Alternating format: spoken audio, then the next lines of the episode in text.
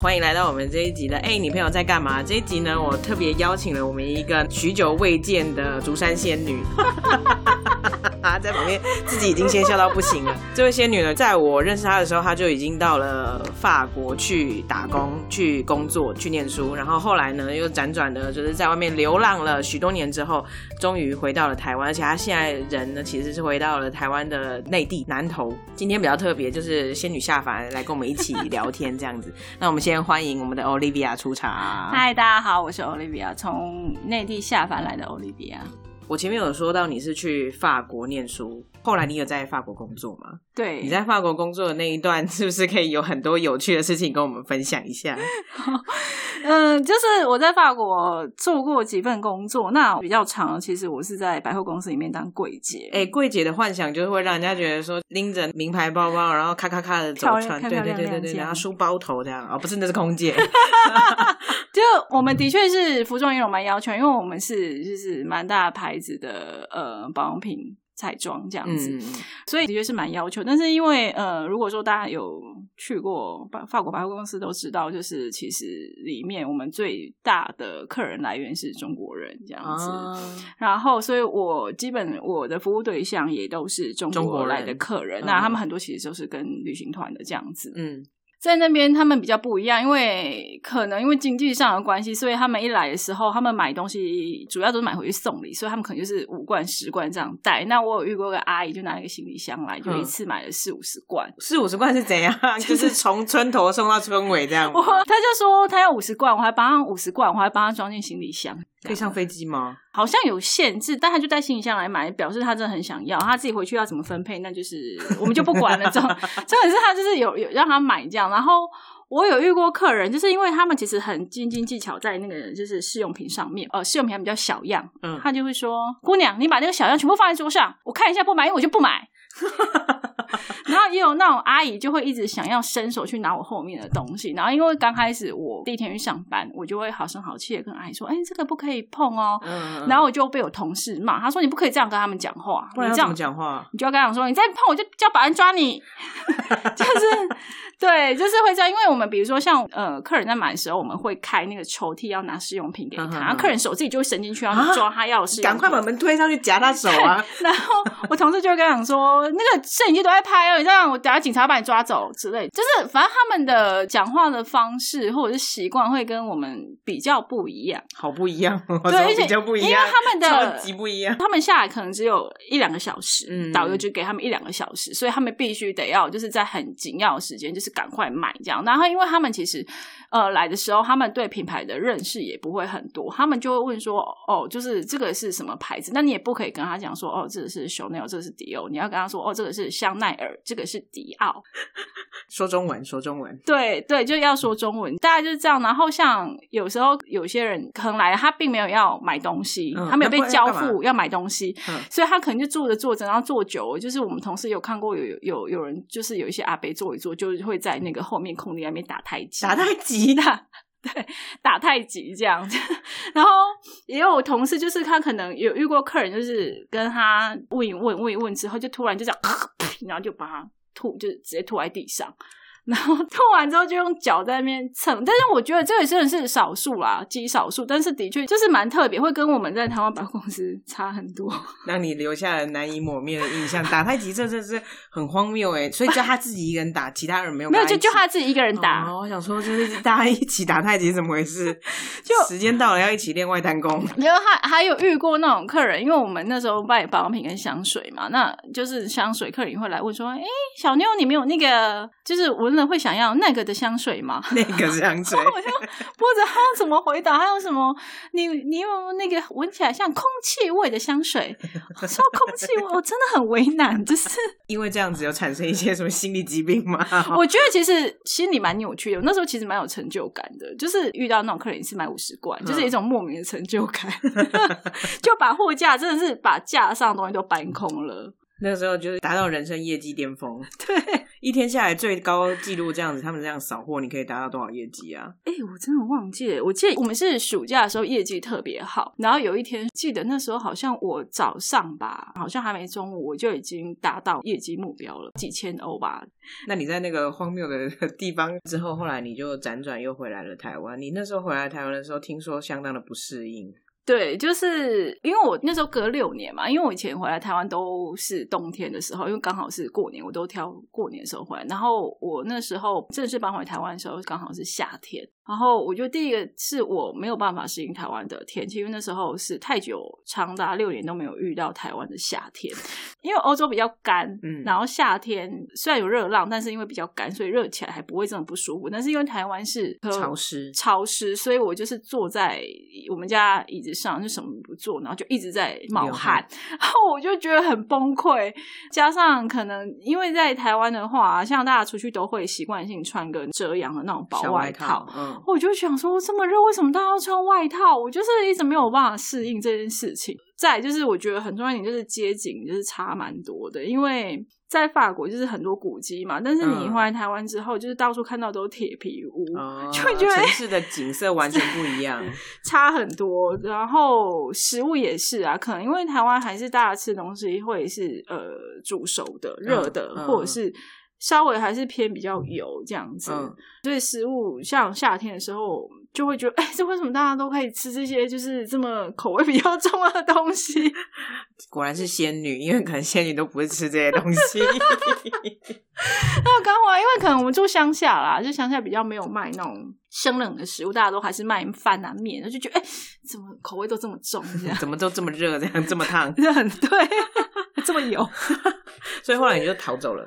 我后来就是因为回来之后，我不太能适应台湾生活，嘛每天起床都很想尖叫。然后后来我就因缘际会放下一切，跑去日月潭工作。去日月潭好山好水，就每天看着湖，就不会用想这些什么有的没有事情这样。后我去日月潭之后做两年，但是因为那时候还是会很想要出国，就趁年纪还没有到时候，然后又是命运安排，我就去了纽西兰打工度假。所以我们私底下在聊天的时候，Olivia 有讲说，一刚开始的时候，大家都会讲说要准备一个 Excel 表，然后要快速的复制贴上。但因为他的那个 Apple 电脑没有办法做这件事情，所以他就慢慢慢慢的 key，对，用竹山的网络就哎让他登记到了，所以他就飞到纽西兰去。命运安排，命运安排，真的，一切冥冥之中自有安排，这样就是叫你出去，命中注定。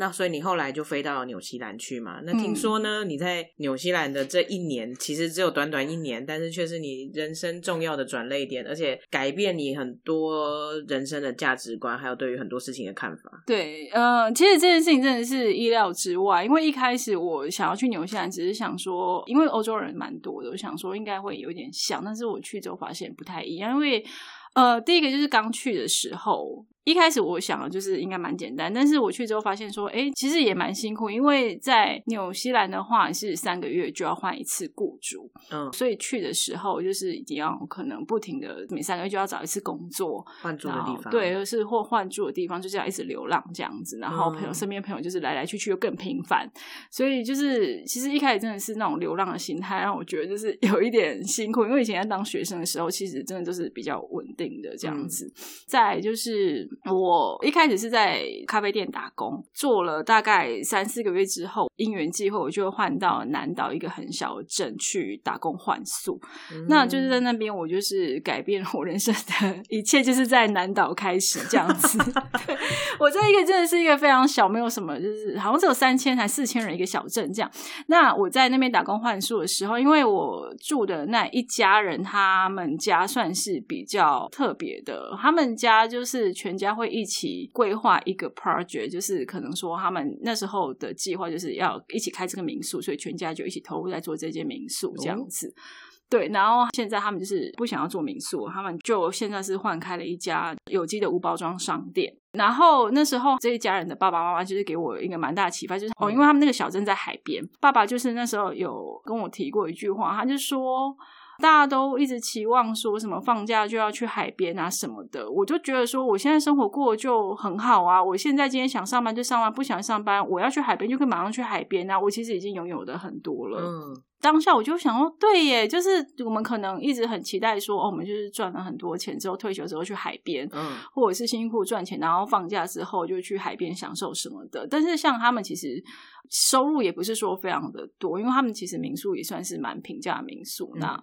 所以收入也不是非常的多，但是他们就是可以享受他们目前拥有的，然后物欲什么就是都蛮低的，那就只是好好享受他们的生活这样子。再来就是说，因为爸爸是加拿大人啊，所以他们曾经有去过加拿大。除了加拿大之外，他们家其实也没有去过其他地方。嗯，但他们其实对外界保持了一种非常高的好奇心，所以他们就是会开放打工住宿，然后也都很期待，就是借由这个方法去认识很多外国人，交流一些文化。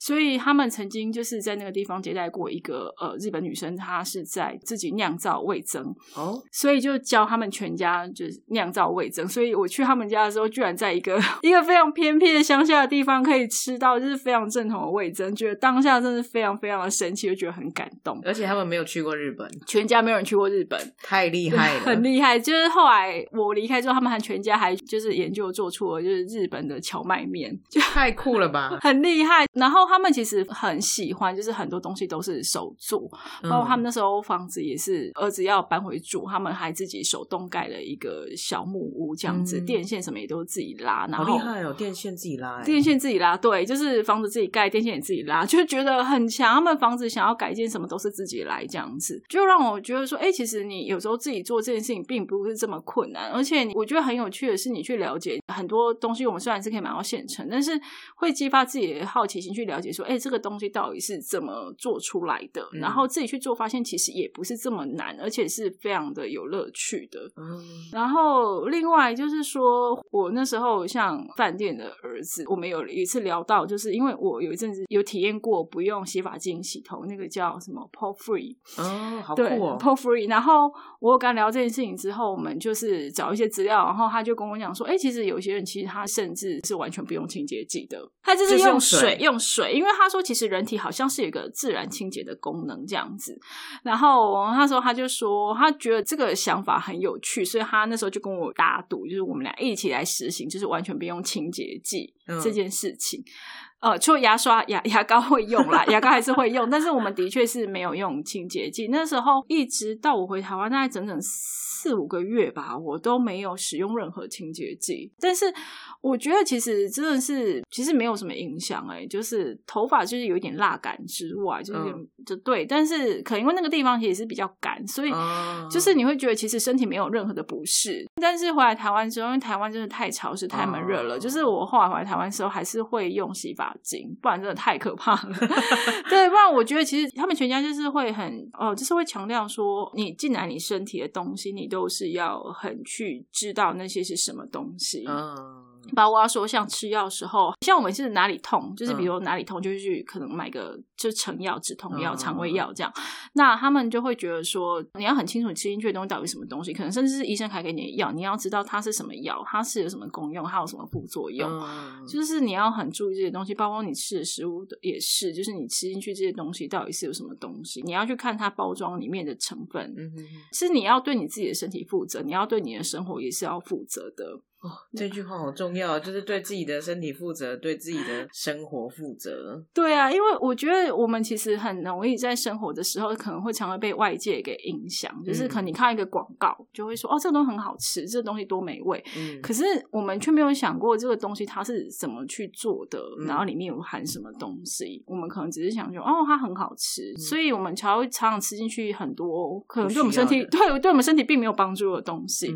对，那我就觉得这就是。是我后来在纽西兰那后半年在小镇的生活，让我整个人回到我最原始、最简朴的生活。因为那个小镇的确是没有什么商业的活动，嗯，就只有几间二手店跟超市是我会去逛的地方。我去二手店，我也买的很开心啊，因为就是你的确可以在二手店挖到很多其实是品质还很好的东西，而且很便宜。但我就会想说，其实我们人生真正需要的东西真的很少诶，你可能就是需要几件衣服，然后那你吃的东西也是很简单的。那为什么我们在都市的人却买了很多东西，但永远都不够呢？就 是膝盖中了一件袖。哎，我以前是这样啊，就是你会去反思说这些物质跟你自己本身的关系，嗯，就是会有比较有意识。的去接受这些东西，而不是别人喂养给你什么你就拿什么进去去这样子。真的是改变了你一生的，从愤世嫉俗 向外所求的文青。变成一个安定下来，然后向自己所求的一个状态。对，我觉得就是回到你最基础、最原始的样子去生活。因为像以前可能还在法国的时候吧，就是会比较不满于现状，很多事情都会希望要很多很多，就是再怎么样都觉得好像不满意，然后都会希望说，哎，别人可以再给我，就是会去不断跟别人索求很多事情。可是后来从纽西兰回来之后，我就会觉得说，其实重点不是别人给不给，因为别人并没有义务要给予你你想要的东西。因为我觉得这世界上并没有谁有义务哦，除了爸妈把你养大这件事情的确是义务了，他生了你，对，但是并没有谁是在你成年之后，并没有谁有义务要给予你任何的协助或帮助，包括你的父母。所以我觉得，当别人给予你可能一些帮助或关心的时候，就是心里面其实都应该是要充满感激的，或者是感觉到知足的这样子。突然觉得羞愧了起来。不会啊，不会，就是 慢慢，就是我觉得这个是我自己的体悟啦。我觉得大家可以就是去参考参考。但是真的这 些事情都是发生在你去了纽西兰之后。对，就是后面那半年，而且因为我觉得我在那边遇到真的很多，就是很像天使的人呢。包括说我后来我签证要到期的时候，他们就会问我说：“啊，那你签证到期了，那你要回台湾了？”这样我就会透露说：“其实我很喜欢纽西兰，我也很喜欢这个镇啊。可是我必须可能要找一个工作，或者是有人娶我才可以待到这里。”这样就开玩笑，关键哦，开玩笑就说：“哦，待就是可能要人娶我这样。”然后就有好几个阿伯就说：“那不然阿贝对阿贝阿贝这样说。”阿贝 阿贝这样好吗？阿贝阿贝好几个阿贝就说啊，还是你要跟我结婚这样？哎呦哎呦哎呦，这个 对这个是真的。反正我说我在那里的时候，的确是很多人很照顾我，包括说我那时候就是呃，我在那地方找一个打工，他是一个 fish and chip shop，但他的老板是中国人这样子。然后他们也真是你要娶你吗？没有了，他们是已经成家立业，他们都有成家立业这样。但他们真的就是很像把我当家人。比如说那时候天气冬天比较冷，我衣服没有很多，他们就会借我很多他的冬天的衣服。嗯，然后或者是说哦，就是过年过节的话，会邀我去他们家一起吃饭这样子。那这边遇到不管是不是这种，或者是当地人，他们真的是也很照顾我。他们一直觉得我好像一个外国女生在那边，好像很辛苦这样。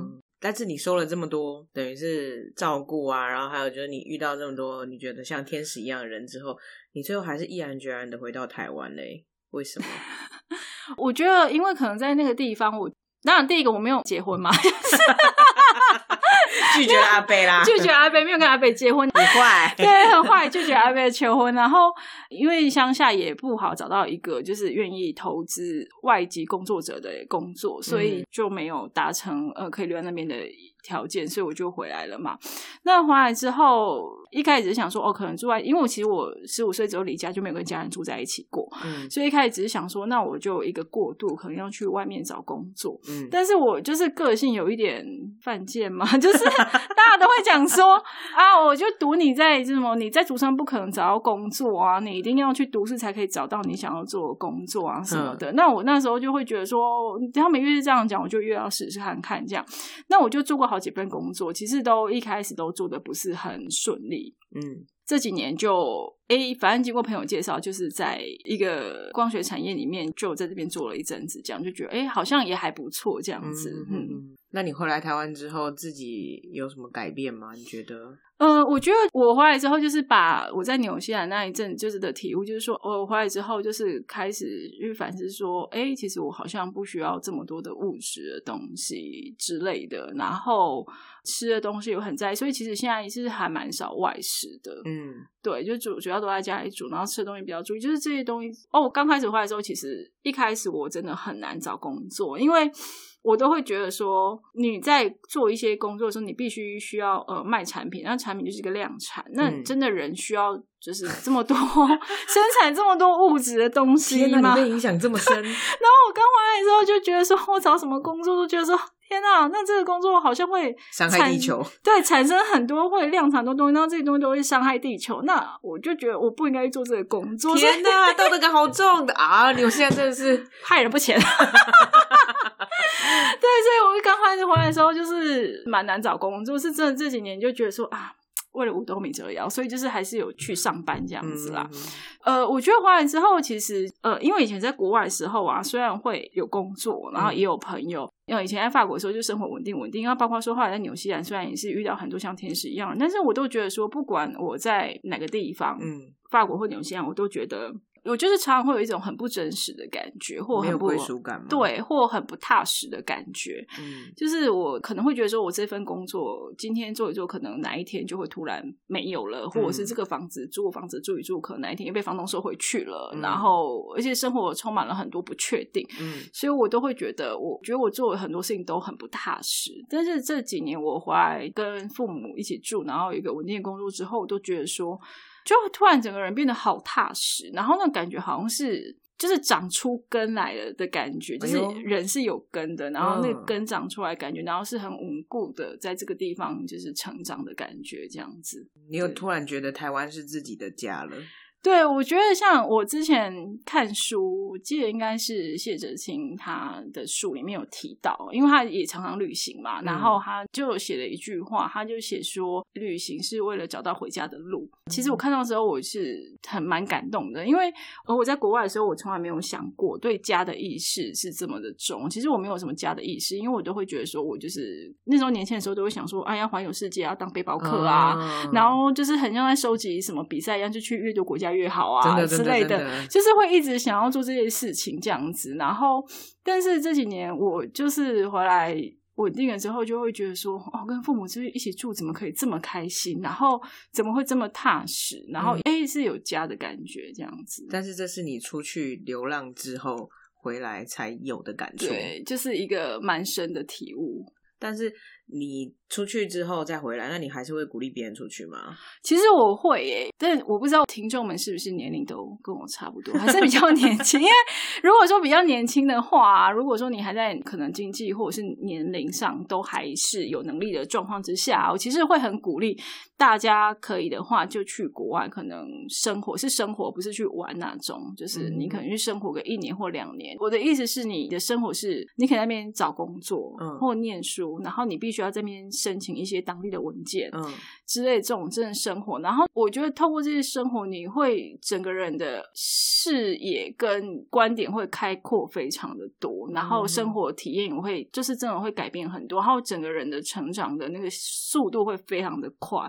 但是我觉得那个前提是因为像我自己在。纽西兰的时候啊，这个是我当初没有意想到的啦。我那时候去纽西兰的时候，我没有认识什么台湾人。嗯，这个真的是我，我这个不是我本意，我只是想说，哦，想要去外面练英文。但是我就搬进去一个 hostel，它里面其实没有什么台湾人，嗯，几乎没有遇到会讲中文的人。我也不知道为什么，然后我朋友都是外国人。嗯，那从中我觉得，呃，那我那时候刚去的时候，英文也没有到非常好，但是就是会根本慢慢练，慢慢练，英文就练起来。然后再就是说，你在认识不同的人。的期间，你真的是也学到非常多不同的文化，嗯哼哼，就知识也是变，真的是很有趣了。我觉得那那一阵子，我就是我们就建立了一个 family 在那个 hostel 里面这样子，这件事情让我觉得也是非常的，哎，一个意想不到的收获。所以说，如果你真的是要出国的话，如果说你是短期的话，那我其实希望说，哎，可以多花很多时间去跟。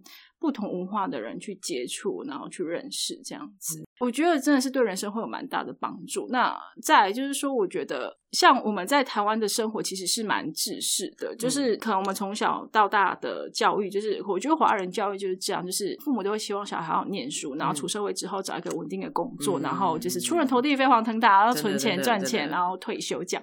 但是我在纽西兰，我反而是看到非常多不一样的生存的方式，就会觉得说，哎，你生活其实有很多不一样的方式，包括说，哦像我刚才提过那个民宿，他们全家两个小孩其实也是两个小孩都已经二十几岁了，就是。他们也没有去学校上过学，他们就是都在家里自学。嗯，然后他们现在也是可以经营一些他们属于自己的事业，他们也有自己出去打工过，都没有问题啊。那我有遇过那种澳洲来的，就是年轻人，可能是十几二十岁，然后他们有钱的，可能就买了一台二手车，就开车去环岛，然后去打工。然后比较可能经济上有。不允许的话，他们可能就是我有遇过那种十几岁的美国人，一路就这样搭便车，嗯，然后打工换宿，嗯，然后我有遇过各式各样的外国人，那也有那种年纪很大，也有年纪很轻的，那我就会觉得说，哎，其实你人生会有很多不一样的生活方式，对，而不是说，哎，只有我们这么固定的方式。但是我觉得这个风气其实这几年，因为可能我觉得是网络关系吧，改善蛮多的，因为现在有蛮多，就是因为疫情关系，就是很多事情是，嗯，好像没有像以前这么制式化了。嗯，对，开始有一些弹性，开始有些变化。对，就大家可以比较接受变化，或者是可以比较跳脱出这些框架了。然后我觉得这都是好事，因为本身这个社会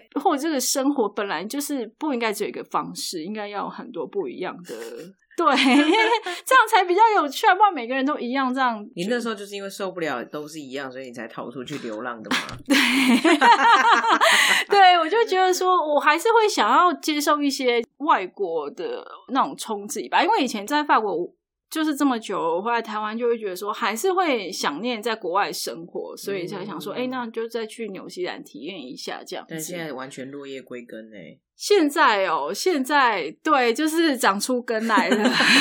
现在想要要出去，就想要那时候一直真的三个月就要换一次，然后还这样搬行李箱跑一跑，就想要说哦，天啊，真的好累。对，这也是另外一种人生的选择啊。我觉得这样反而也蛮有趣的，就是你在某一个阶段，你都会有自己想要做的事情，然后或者是你会有不一样体悟。搞不好我过几年之后又会很想要出国，那那就是你在当下，你觉得你这样最好，你就接受你就是这个样子，然后全心全意把这件事情做好。那下一个阶段变成怎么样，那就下个阶段再说啊。我想问 Olivia，你是什么血型啊？我是 O 型啊。哦，好好好。怎么是比较？终于，终于不是 A 型。哎，你知道以前来宾都是 A 型，是不是？演员也是 A 型啊，真的？对，演员是 A 型，所以差差别是怎样？A 型是比较。其实我觉得他们是做事情比较有目标，然后是知道说我下一个阶段就是想要做这些事情的。可是我觉得这种事情是没有办法预料的。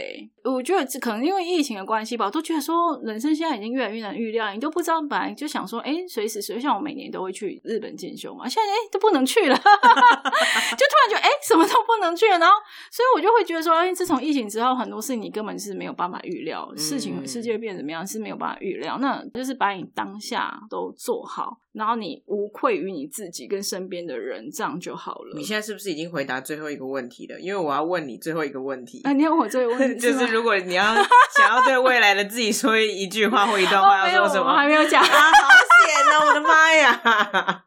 还没有讲，还没有讲，所以你现在问我这个问题了吗？对啊，我觉得，因为我们前面也分享了不少，也听了你很多故事，真的是想来会笑，现在听了还是会觉得很好笑。对，现在以前那些不快乐都过去了，现在想起来是觉得很好笑。对，就是那些荒谬荒唐的事。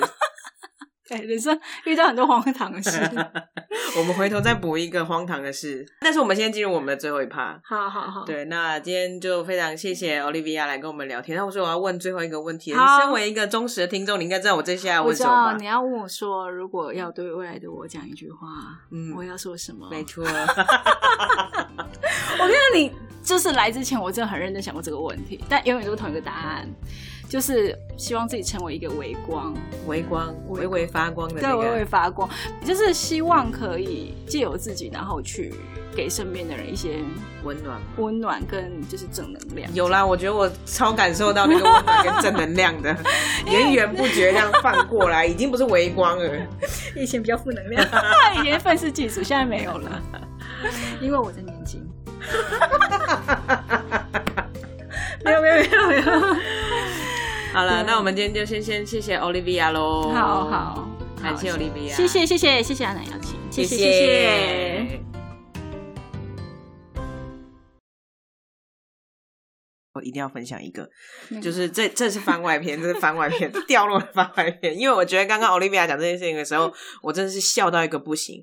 原本一刚开始 Olivia 想要分享，就是他在。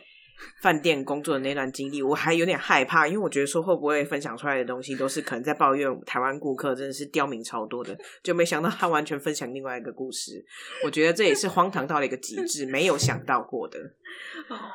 嗯，就是我嗯，不要透露哪一间了。就是我以前在饭店上班的时候，然后那个饭店的老板他本身是呃一贯道，所以他会在顶楼设置一个佛堂，然后 我们就是。员工就要呃一个月上去一次念心经这样子，然后要消灾解厄。对对，我其实一开始我不知道为什么要上，就是为什么要念经，然后我就被叫上去，然后他们就每个人就发一个软垫跟一张那个心经的那个就是纸卡，对纸卡，然后我们就要跪在地上这样，然后我们执行长就出来是一个呃四十几呃就是。中年妇女，她就出来这样，然后她就把椅子拉过来，然后就病恹恹的跟大家说：“我今天身体不太好，大家等下念快一点。”我每个人就拿那个心经，然后就念，就要念十次，然后念超快，然后念完之后就跟我同事说：“因为我跪着，就是腰要挺直，然后我就跪了大概十几二十分钟，我就跟我同事讲说，我腰好酸哦。”我同事居然还回我说。就是你业障太重，你有看到多念经？我想也太荒谬！我是去上班呢，早上八九点被叫上去念经，而且你身体病痛都是因为你业障重，对，信仰不足，所以就是我现在有来念经，所以我正能量就比较多。所以你现在其实根本就是现在饭店被净化了一轮。我没有，我离职很久了，所以应该我离职很久了。对，我以前初一十五还要去那个去去拜，就是要在门口拜拜，然后拜完要拿一大箱金纸，然后就是在那个就是饭店旁边，就是很很贵的饭店旁边，然后那个金炉旁边那边烧金纸，这样荒谬。然后烧，因为我们那个那时候是穿全黑的制服，然后就是你烧完之后，就看到那个黑色上面就这样一点一点啊，有点灰 金纸的血，那个黄色那个血，然后然后剥剥掉，荒谬，荒谬，荒谬啊！这就是掉落了彩蛋啦。